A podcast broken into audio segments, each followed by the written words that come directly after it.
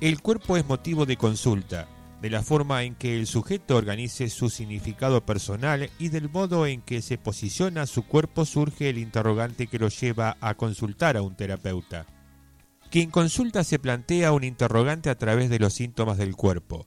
El terapeuta no responde el interrogante por el paciente, pero le infunde esperanza a través de la promesa de cura. El interrogante que se plantea el paciente es, no entiendo lo que le pasa a mi cuerpo. ¿Por qué mi cuerpo desarrolla síntomas que no logro entender? Para el paciente el cuerpo es un enigma que no puede descifrar.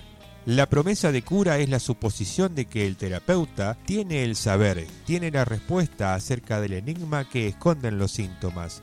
Cuestión que aterra al paciente porque sabe que no sabe, es decir, sabe que no tiene el saber de descifrar el enigma que esconde los síntomas del cuerpo.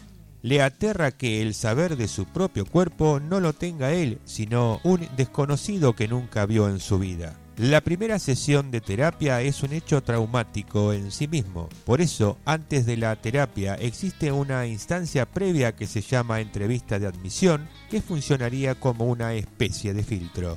Mi presencia profesional está asegurada. Soy licenciado en psicología, matrícula 15629, especialista en terapia cognitiva de la Fundación EGLA, terapeuta sexual del Instituto Kinsey y evaluador neurocognitivo del Instituto Rorschach.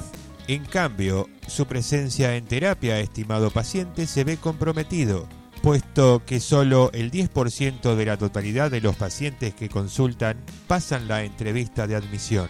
Me gusta decirle a los pacientes que yo soy el profesional que los ayudará a aliviar su malestar emocional en tanto ellos son mis jefes, puesto que mi sueldo sale de su bolsillo, pero no por ellos le voy a decir lo que ellos quieren escuchar, solo me limitaré a decir lo que surge en análisis. También quisiera agregar que la terapia psicológica, económicamente hablando, sale caro por los instrumentos psicológicos que se usan en las sesiones terapéuticas. Las palabras, económicamente hablando, salen baratas porque no consumen gastos monetarios, pero en cambio el papel de la impresora, el cartucho de la impresora y sobre todo los instrumentos de evaluación psicológica que se utilizan en sesión son muy caros. Por ello, se advierte de antemano que la terapia psicológica no es nada barata, es caro. El sufrimiento es el impulsor de la demanda y quien interroga al profesional de la salud acerca de su malestar. Me pasa esto, esto y aquello, ahora decime, ¿Qué tengo? Le exige al terapeuta que le dé una respuesta acerca del malestar que lo aqueja.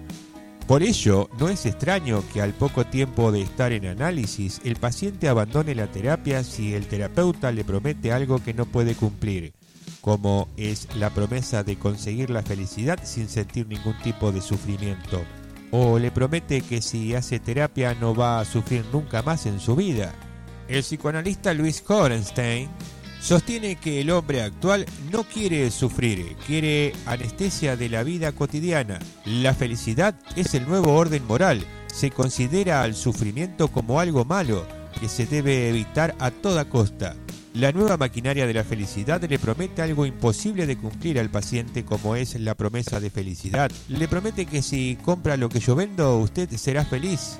El terapeuta debería prometer algo que esté a su alcance y lo pueda cumplir algo como, no te prometo que si venís a terapia vas a ser feliz, pero lo que sí te prometo es que si trabajamos juntos en terapia vas a estar mucho mejor de lo que te sentís ahora. El terapeuta no es quien sabe, sino quien promete e infunde esperanza. La premisa de la promesa de cura es prometer algo que sea posible y no prometer algo que sea imposible. Prometer a un paciente que puede ser feliz sin sentir sufrimiento es lo mismo que decir a un hombre postrado en una silla de ruedas que si hace terapia podrá caminar. Siempre hay que infundir esperanza al paciente porque es una obligación ética, pero no se debe prometer algo que sabemos de antemano que no vamos a poder cumplir. Prometer algo y no cumplir caemos en la delgada línea de la mala praxis y que el paciente ande divulgando por ahí que el profesional es un chanta. La felicidad es como el sueño de aquel paciente que quería volar pero no podía volar porque alguien le sujetaba el pie. Como decía Mahatma Gandhi, la recompensa se encuentra en el esfuerzo y no en el resultado. La felicidad no reside en volar sin ataduras. La felicidad se construye es esforzarse lo máximo posible para soltarse de las amarras que lo sujetan al suelo y volar, por lo cual queda más en evidencia que la felicidad conlleva un cierto malestar, un cierto sufrimiento hasta que logra zafarse de las amarras que lo sujetan y volar. La felicidad no es posible sin un cierto nivel de sufrimiento. Esta es la premisa de cura del terapeuta. Tómalo o déjalo. Es tu decisión. Si te gustó el artículo, dale un me gusta y compartí el contenido en las redes sociales con tus amigos. David Andrés Ergui, psicólogo, Echeverría 31, contacto 2477 63 81 39, Pergamino, Buenos Aires, Argentina.